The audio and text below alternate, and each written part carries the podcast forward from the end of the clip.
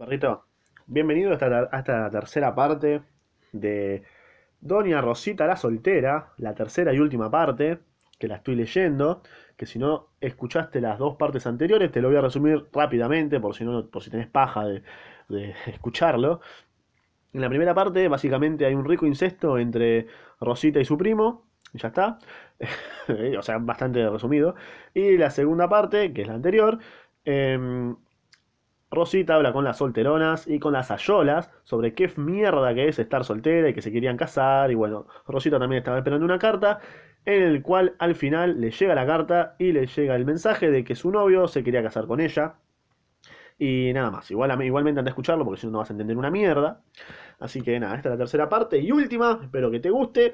Y comenzamos, básicamente, dice así el acto tercero de Federico García Lorca. Sala baja de ventanas con persianas verdes que dan al jardín del Carmen. Hay un silencio en la escena. Un reloj da las seis de la tarde. Cruza la escena el ama con un cajón y una maleta. Han pasado diez años. Arre, arre, qué carajo. Han pasado diez años, así, nazi. Aparece la tía y se sienta en una silla baja en el centro de la escena. Silencio. El reloj vuelve a dar las seis. Ama, entrando. La repetición da las seis. Tía. ¿Y la niña? Ama. Arriba, en la torre. ¿Y vos dónde mierda estabas? Tía. Quitando las últimas macetas del invernadero. Ama. No la he visto en toda la mañana. Tía. Desde que murió mi marido está la casa tan vacía que parece el doble de grande y hasta tenemos que buscarnos. Algunas noches, cuando toso en mi cuarto, oigo un eco como si estuviera en una iglesia. Ama. Es verdad que la casa resulta demasiado grande. O sea, se murió el tío. Muy sad Y luego, si él viviera con aquella claridad que tenía, con aquel talento, casi llorando. La ama cantando. No, señora, llorar no lo consiento. Hace ya seis años que murió la concha de tu madre. No quiero que esté usted como el primer día. Bastante lo hemos llorado, ya está. A pisar firme ahora, señora, dale, dale. Salga el sol por las esquinas. Que nos espere muchos años todavía contando rosas. Ya, seis años, boludo, dale. Sí, llorando, boludo. Tía, levantándose. Estoy muy viejecita, ama. Tenemos encima una ruina muy grande. Ama. No nos faltará. También yo estoy vieja, tía. Ojalá tuviera yo tus años. Ama. Nos llevamos poco, pero como yo he trabajado mucho, estoy engrasada, y a usted, a fuerza de poltrona, se le han engarabitado las piernas. Tía, ¿es que te parece que yo no he trabajado, la puta que te parió? Ama con las puntillas de los dedos, con hilos, con tallos, con confituras. En cambio yo, yo, he trabajado con las espaldas, me rompí el orto, con las rodillas, con las uñas. Tía. Entonces, gobernar una casa no es trabajar. Ama. Es muy... Bueno, a ver, tía. La que laburaba era la ama, ¿viste? Vos. De onda, te digo. Ama. Es mucho más difícil fregar sus suelos. Tía. No, no, no quiero discutir, la verdad. Ama. ¿Y por qué no? Así pasamos el rato. Estamos tan al pedo. Ande, replíqueme.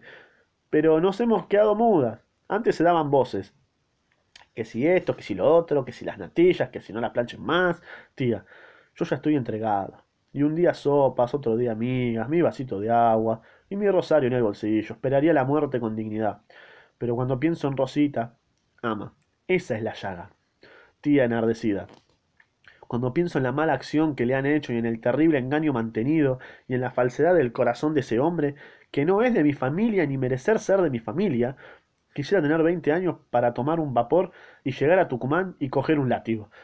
Ama, interrumpiéndola, y coger una espada y cortarle la cabeza y machacársela con dos piedras y cortarle la mano del falso juramento y las mentirosas escrituras de cariño. Mira vos. Tía, sí, sí, que pagara con sangre lo que con sangre ha costado, aunque toda sea sangre mía, y después, ama, aventar la ceniza sobre el mar. Tía, resucitarlo y traerlo con Rosita para respirar satisfecha con la, de los, con la honra de los míos. Ama, ahora me dará usted la razón. Tía, te la doy. Ama, allí encontró la rica que iba buscando, que iba buscando y se casó. Pero debió decirlo a tiempo, porque ¿quién quiere ya a esta mujer? Ya está pasada, señora. ¿Y no le podríamos mandar una carta envenenada que se muriera de repente al recibirla? Tía, qué cosas, ¿no? Ocho años lleva de matrimonio, y hasta el mes pasado no me escribió el canalla de la verdad. Yo notaba algo raro en las cartas. Los poderes que no venían, un aire dudoso. No se atrevía, pero al fin lo hizo. Claro, que después que su padre murió. Y esta criatura ama. ¡Shh! Tía. Y recoge las dos orzas. Aparece Rosita. Viene vestida de una rosa claro con moda del 1910. Entra peinada de bucles y está muy avejentada. Ama. ¡Niña! Rosita. ¿Qué haces? ¿Todo piola? Ama. Criticando un poquito. ¿Y tú a dónde vas? Rosita. Voy al invernadero. ¿Se llevaron ya las macetas? Tía. Quedan unas pocas. Sale Rosita, se limpian las lágrimas las dos mujeres. Ok. Ama. ¿Y ya está? ¿Usted sentada y yo sentada? ¿Y a morir tocan? ¿Y no hay ley? ¿Y no hay gábilos para hacer, hacerlo polvo? Tía. Calla. No sigas. Ama. Yo no tengo genio para aguantar estas cosas sin que el corazón me corra por todo el pecho como si fuera un perro perseguido, loco. Cuando yo enterré a mi marido, lo sentí mucho, pero tenía en el fondo una gran alegría. Bueno, alegría no. Golpetazo de ver que la enterrada no era yo, ¿viste? Eh, cuando enterré a mi, niña... O sea, ¿me entendés? Cuando enterré a mi niña fue como si me pisotearan las entrañas, pero los muertos son muertos, están muertos. O sea, vamos a llorar, se cierra la puerta y a vivir. Pero esto de mi Rosita es lo peor. Es querer y no encontrar el cuerpo. Es llorar y no saber por qué mierda llora. Es suspirar por alguien que no sabe que no se merece los suspiros. Es una herida abierta que emana sin parar un hilito de sangre y no hay nadie, nadie del mundo que traiga los algodones, las vendas o el precioso terrón de nieve. Tía. ¿Qué querés que haga, boluda? Ama. Que nos lleves al río. Arre. Tía. A la vejez todo se nos vuelve de espaldas. Ama. Mientras yo tenga brazos, nada le faltará, guacha. Tía. Pausa, muy bajo como con vergüenza. Ama, ya no puedo pagar tus mensualidades. Tendrás que abandonarnos. Ama. Uy, qué airazo entra por las ventanas. Uy. ¿O será que me estoy volviendo sorda? Pues, ¿y las ganas que me entran de cantar? Como los niños que salen del colegio. ¿Lo oye usted, señora? Mi señora, más señora que nunca, la abraza. Hacía la boluda. Tía, Ey, pelotuda. Ama. Voy a guisar una cazuela de jureles perfumada con hinojos. Tía. ¿Me puedes escuchar? Ama. Y un monte nevado. Le voy a hacer un monte nevado con graneas de colores. Tía. ¡Ay, mujer de mierda! Ama. Digo, si está aquí don Martín, don Martín, adelante, vamos, entretenga un poco a la señora. Sale rápida, entra don Martín, que es un viejo con el pelo rojo. Lleva una muleta con la que sostiene una pierna encogida. Tipo noble, de gran dignidad, con un aire de tristeza definitiva. Tía. Dichosos los ojos. Martín. ¿Cuándo es la arrancada definitiva? Tía. Pues hoy, hombre. Martín. ¿Qué se le va a hacer? Tía. La nueva casa no es esto. Pero tienen buenas, buenas vistas y un patinillo con dos higueras donde se pueden tener flores. Martín. Más vale así. Tía. ¿Y usted? Martín. Mi vida de siempre, ¿viste? Vengo de explicar mi clase de, preceptiva. Un verdadero infierno, una mierda. Era una lección preciosa. Eh, concepto y definición de la armonía. Eh, pero a los niños no les interesa nada, es una mierda. ¿Qué niños del orto? A mí, a mí como me ven un inútil, me respetan un poquito. Alguna vez un alfiler que otro en el asiento. O un muñequito en la espalda. Pero a mis compañeros les hacen cosas horribles. Son los niños de los ricos y como pagan no se les puede castigar, ¿viste? No se les puede decir nada. Así nos dice siempre el director. Ayer se empeñaron en que el pobre señor Canito, profesor nuevo de geografía, lleva corsé. Llevaba corsé, porque tiene un cuerpo algo retrepado, ¿viste? Y cuando estaba solo en el patio, se reunieron los grandulones y los internos, lo desnudaron, no, muy nazi, de cintura para arriba, lo, lo ataron a una de las columnas del corredor y le arrojaron desde el balcón un jarro de agua. Muy nazi, ¿cómo le vas a hacer eso? Pobre pibe. Tía, pobre criatura, ahí sí. Martín, todos los días entro temblando en el colegio esperando lo que van a hacerme. Pobre chabón, aunque como digo, respetan algo mi desgracia. Hace un... Muy nazi, amigo.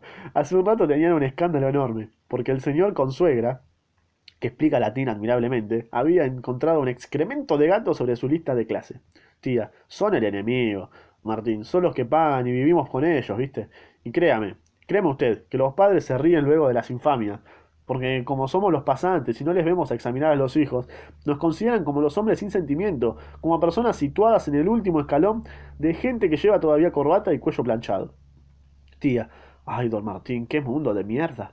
Martín, qué mundo de mierda. Yo soñaba siempre ser poeta. Me dieron una flor natural y escribí un drama que nunca se pudo representar. Tía, ¿la hija del jefte? Martín, eso es. Tía, Rosita y yo lo hemos leído. Usted nos lo prestó. Lo hemos leído cuatro o cinco veces. Martín, con ansias. ¿Y qué?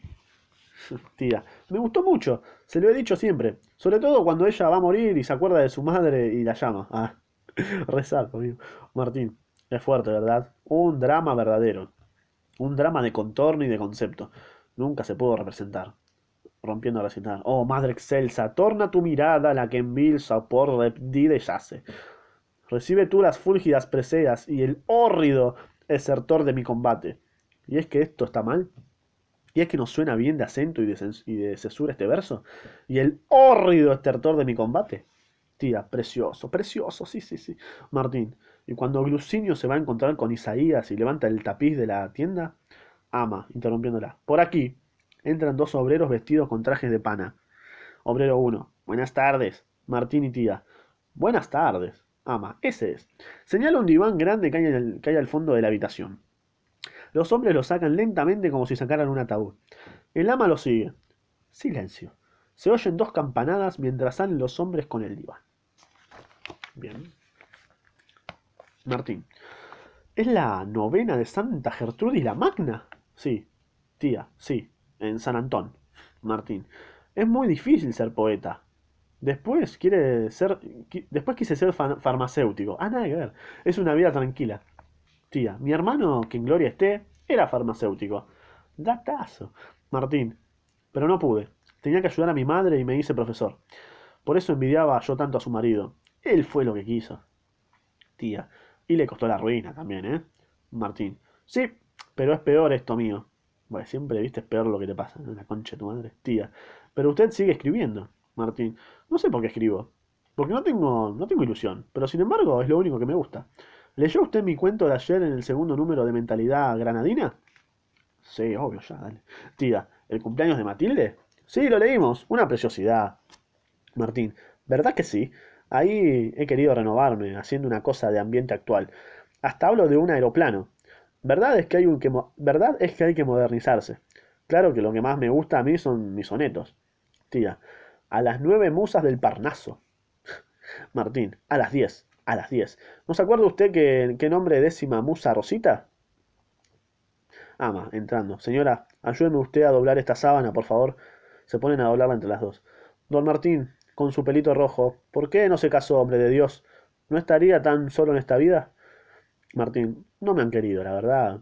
Soy incogible. Ya. Ama, es que ya no hay gusto con, con la manera de hablar tan preciosa que tiene usted. ¿Le puedo chupar la pija? Ya. Tía, a ver si lo vas a enamorar. Martín, que pruebe. Ah, bueno, Martín. Ama, cuando él explica en la sala baja del colegio, yo voy a la, carbon- la- la carbonería para oírlo. ¿Qué es idea? La representación intelectual de una cosa o un objeto. ¿No es así? Martín. Mírenla. Miren, miren, miren, mírenla. Ama. Ayer decía voces, no, ahí hay hiperba- hip- hiperbatón. Y luego el epinicio. A mí me gustaría entender, pero como no entiendo una mierda, me dan ganas de reír. Y el carbonero que, que siempre está leyendo un libro que se llama Las ruinas de Palmira, me echa unas miradas como si fueran dos gatos rabiosos. Pero aunque me ría, como ignorante de mierda que soy, comprendo que Don Martín tiene mucho mérito. Martín, no se la da, o sea, no se le da hoy mérito a la retórica y poética, ni a la cultura universitaria. Sale el ama, sale el ama rápida con la sábana doblada. Tía, ¿qué le vamos a echar? Ya nos queda poco tiempo en este teatro. Eh, lindo. Martín, y hay que emplearlo en la bondad y en el sacrificio. Tía, ¡Eh, qué pasa! Ama, ap- apareciendo. Don Martín, que vaya usted al colegio, que los niños han roto con un clavo las cañerías y están todas las clases inundadas. Martín, vamos allá. Soñé con el Parnaso y tengo que hacer de albañil y fontanero. ¡Qué paja, loco! Con tal de que no me empujen o resbalen. El ama ayuda a levantarse a don Martín. Ama, ya va. un poco de calma, a ver si el agua sube hasta que no quede un niño vivo. Bueno, renace. Martín saliendo. Bendito sea Dios. Tío. No, tía, tía, el tío estaba muerto, tía. Pobre, qué pobre, qué si no el suyo. Ama, mires en ese espejo. Él mismo se plancha los cuellos y cose sus calcetines. Y cuando estuvo enfermo, que le llevé las natillas, tenía una cama con unas sábanas que tiznaban como el carbón y unas paredes y un lavabillo y... y ¡Ay! Tía. Y otros tantos. Ama, por eso siempre, por eso siempre diré, malditos, malditos sean los ricos. No quede de ellos ni las uñas de las manos. Arre. Tía. Déjalos, ama. Pero estoy seguro que van al infierno de cabeza. O sea, ¿dónde cree usted que estará don Rafael Salé, explotador de los pobres que enterraron anteayer? Con tanto cura y tanta monja y tanto gori En el infierno, boludo. Y él dirá que tengo 20 millones de pesetas. No me, aprestéis con las tenazas. Os doy 40 mil duros y me arrancáis estas brasas de los pies. Pero los demonios, a la mierda, tizonazo por aquí, tizonazo por allá, puntapié que te quiero, bofetada en la cara hasta que la sangre se le convierta en carbonilla. Sea, es obvio. ¿ya? Tía, todos los cristianos sabemos que ningún rico entra en el reino de los cielos. Pero a ver si por hablar de ese modo vas a parar también al infierno de cabecita, boluda. Ama, ¿al infierno yo? del primer empujón que le doy a la caldera del Pedro Botero, hago llegar el agua caliente a los confines de la tierra. No, señora, no. Yo entro en el cielo a la fuerza. Con usted cada una de una butaca de seda celeste que se mesa en ella sola, y unos abanicos de, de raso grana, en medio de las dos, en un columpio de jazmines y matas de romero. Rosita meciéndose y detrás de su marido cubierto de rosas. Como salió eh, en su caja de esa habitación, con la misma sonrisa, con la misma frente blanca, como si fuera de cristal. Y usted se mece así. Y yo así, y Rosita así, y detrás el señor tirándonos rosas como si las tres fuéramos un paso de nácar llena de cirios y caireles. Tía, y los pañuelos para las lágrimas que se queden aquí abajo. Ama. Eso, que se fastidien. Nosotras, juerga celestial, amiga.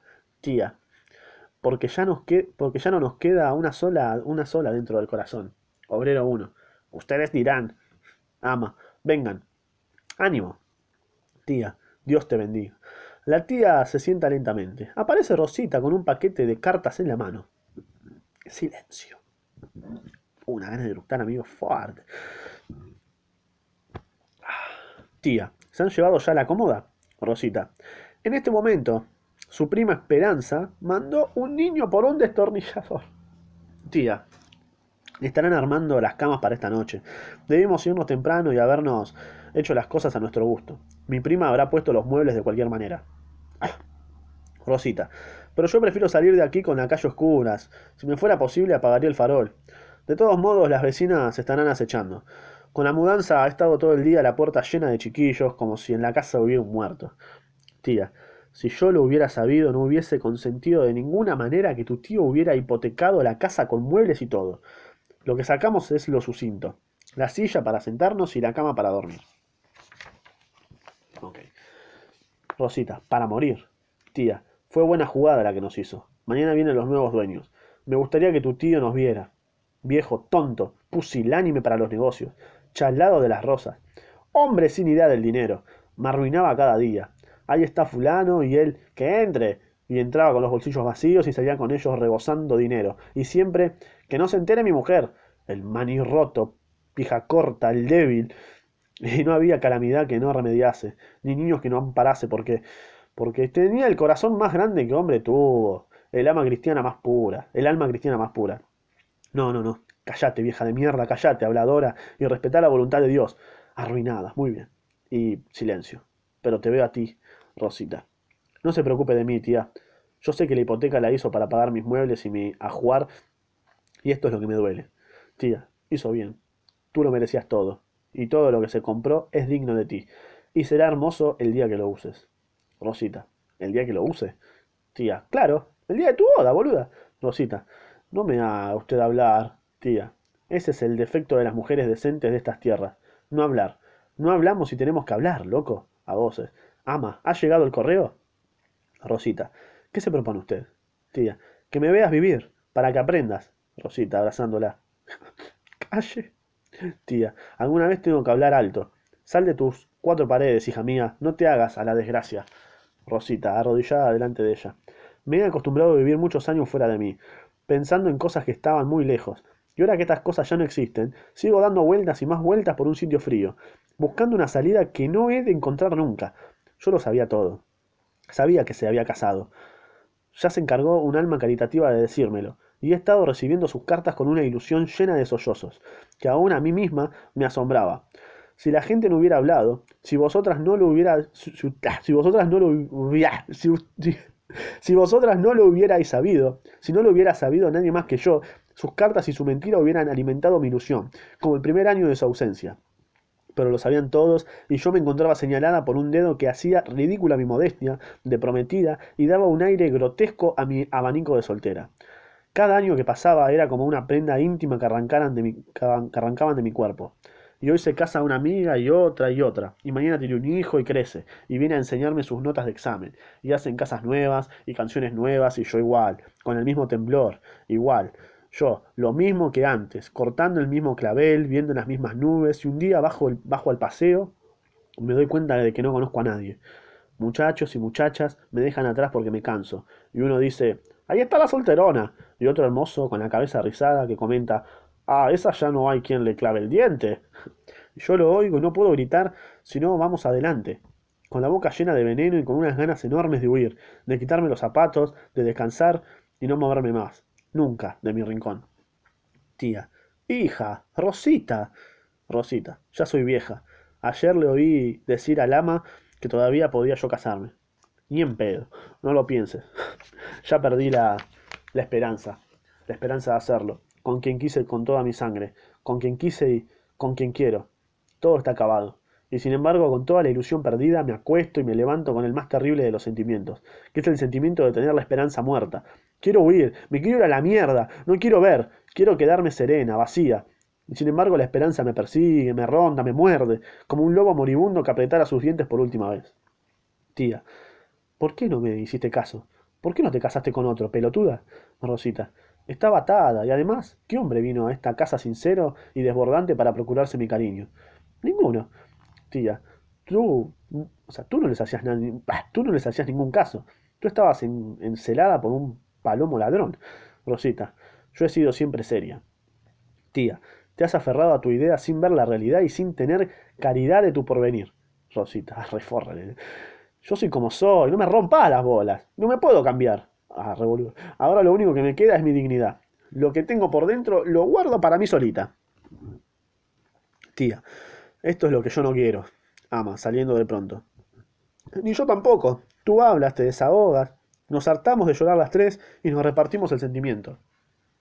Rosita, ¿y qué te voy a decir? ¿Qué mierdas les voy a decir? Hay cosas que no se pueden decir porque no hay palabras para decirlas. Y si las hubiera, nadie entendería su significado. ¿Me entendés? ¿Me entendéis? Si pido pan y agua y hasta un beso, pero nunca me podréis ni entender ni quitar esta mano oscura que no sé ni que no sé si me hiela o me abraza el corazón cada vez que me quedo sola. Ama, ya está, ya estás diciendo algo. Tía, para todo hay consuelo. Rosita, sería el cuento de nunca acabar. Yo sé que los ojos los tendré siempre jóvenes y sé que la espalda se me irá curvando cada día. Después de todo, lo que me ha pasado le ha pasado a mil mujeres. Pero, ¿por qué estoy yo hablando todo esto? Tú, vete a arreglar las cosas, que dentro de unos momentos salimos de este Carmen. Y usted, tía, no se preocupe de mí. Vamos, no me agrada que me miréis así. Me molestan esas miradas de perros pelotudos. Esas miradas de lástima que me perturban, que me perturban y me indignan. Tía, hija, ¿qué, ¿qué crees que haga, pelotuda? Rosita, déjame como cosa perdida. Ya sé que se está usted acordando de su hermana la solterona. Solterona como yo. Era agria y odiaba a los niños y a toda la que se ponía un traje nuevo. Pero yo no sería así. Le pido perdón. Tía, qué tontería. Aparece por el fondo de la habitación un muchacho de 18 años. Rosita, adelante. Muchacho, ¿pero se mudan ustedes? Rosita, dentro de unos minutos, al oscurecer. Tía, ¿quién es? Rosita, es el hijo de María. Tía, ¿qué María? Rosita, la mayor de las tres manolas. Tía, ah, las que suben a la Alhambra, las tres y las cuatro solas. Perdona, hijo, mi mala memoria, el muchacho. Me ha visto usted muy pocas veces. Tía, claro, pero yo quería mucho a tu madre. Qué graciosa era. Murió por la misma época que mi marido. Rezar, amigo. Rosita, antes. Muchacho, Hace ocho años, Rosita. Y tiene la misma cara, muchacho alegre. Un poquito peor, yo la tengo hecha a martillazos, tía. Y las mismas salidas.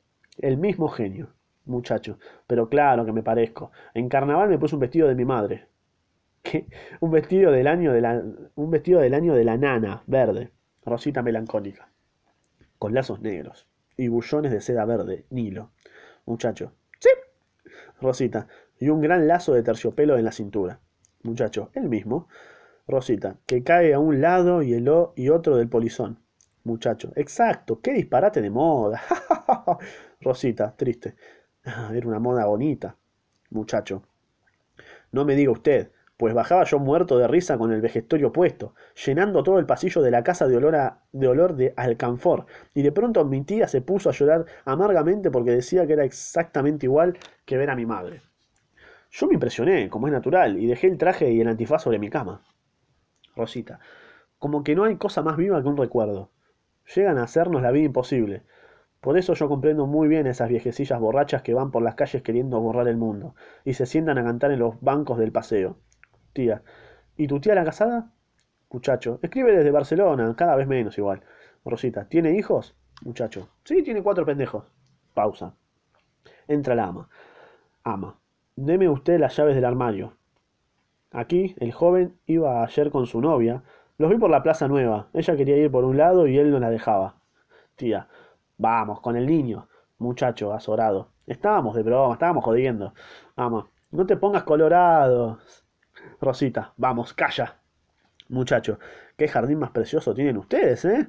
Rosita, teníamos. Tía, ven, ven y corta unas flores. Muchacho, usted lo pase bien. Usted lo pase bien, doña Rosita. Rosita, anda con Dios, hijo. Salen y la tarde que está cayendo. Rosita. Doña Rosita, doña Rosita. Cuando se abre en la mañana, roja como sangre está. La tarde la pone blanca, con blanco de espuma y sal. Y cuando llega la noche, se comienza a deshojar. Pausa. Ama, sale con un chal. ¿En marcha? Rosita. Sí, voy a echarme un abrigo. Ama, como he descolgado la percha, lo tienes enganchado en el tirador de la ventana. Entra la solterona 3, vestida de oscuro, con un, velo, con un velo de luto en la cabeza y la pena y la pena que se llevaba en el año 12. Hablan bajo. Solterona 3. Ama.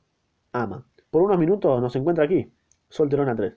Yo vengo a dar una lección de piano que tengo aquí cerca y me llegué por si necesitan ustedes algo. Ama. Dios se lo pague. Solterona 3. Qué cosa más grande. Ama. Sí, sí, pero no me toque usted el corazón. No me levante la gasa de la pena. Porque yo soy la que tiene que dar ánimos en este duelo sin muerto que está usted presenciando. Solterona 3. Yo quisiera saludarlas. Ama. Pero es mejor que no las vea. Vaya por la otra casa. Solterona 3. Es mejor. Pero si hace falta algo, ya sabe en lo que puede. ya sabe. Lo leo de nuevo, boludo. para- ya, me, ya me estoy volviendo loco leyendo así. Solterona 3. Es mejor. Pero si hace falta algo, ya sabe que en lo que pueda, aquí estoy yo. Ama. Ya pasará la mala hora. Se oye el viento. Solterona 3. Se ha levantado un aire. Ama. Sí, parece que va a llover. Se va la solterona 3. Tía. Como sigue este viento, no va a quedar una rosa viva. Los, cipres- los cipreses de la glorieta casi tocan las paredes de mi cuarto. Parece como si alguien quisiera poner el jardín feo para que no tuviésemos pena de dejarlo. Ama. Como precioso, precioso no ha sido nunca. ¿Se ha puesto su abrigo? Y esta nube, así bien tapada. Ahora cuando lleguemos, tengo la comida hecha. De postre, poronga. Ya. No, de postre, flan. A usted le gusta, un flan dorado con una, clave, con una clavellina y dulce de leche. Ya, no, mentira. Tía, eh, es la puerta del invernadero. ¿Por qué no la cierras? Ama, no se puede cerrar por la humedad. Tía, estará toda la noche golpeando. Ama, como no como no la oiremos. La escena está en una dulce penumbra de atardecer. Tía, yo sí, yo sí la oiré. Aparece Rosita, viene pálida vestida de blanco con un abrigo hasta el filo del vestido. Ama, valiente, vamos. Rosita, con voz débil. Ha empezado a llover. Así no habrá nadie en los balcones para vernos salir. Tía, y es preferible. Rosita vacila un poco, se apoya en una silla y cae sostenida por el ama y la tía que impiden su total desmayo. Y cuando llega la noche, se comienza a deshojar. Salen y a su mutis queda la escena sola. Se oye golpear la puerta. De pronto se abre un balcón del fondo y las blancas cortinas oscilan con el viento. Y así termina. Eh, bueno, sinceramente, no me gustó nada. no me gustó nada.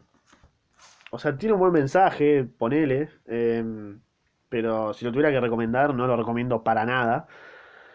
No sabía que era tan mierda. o sea, no, no está mal escrito ni nada, obvio, ¿no? Pero no me gusta. O sea, no tiene trama, básicamente. O sea, la trama es que se queda soltera.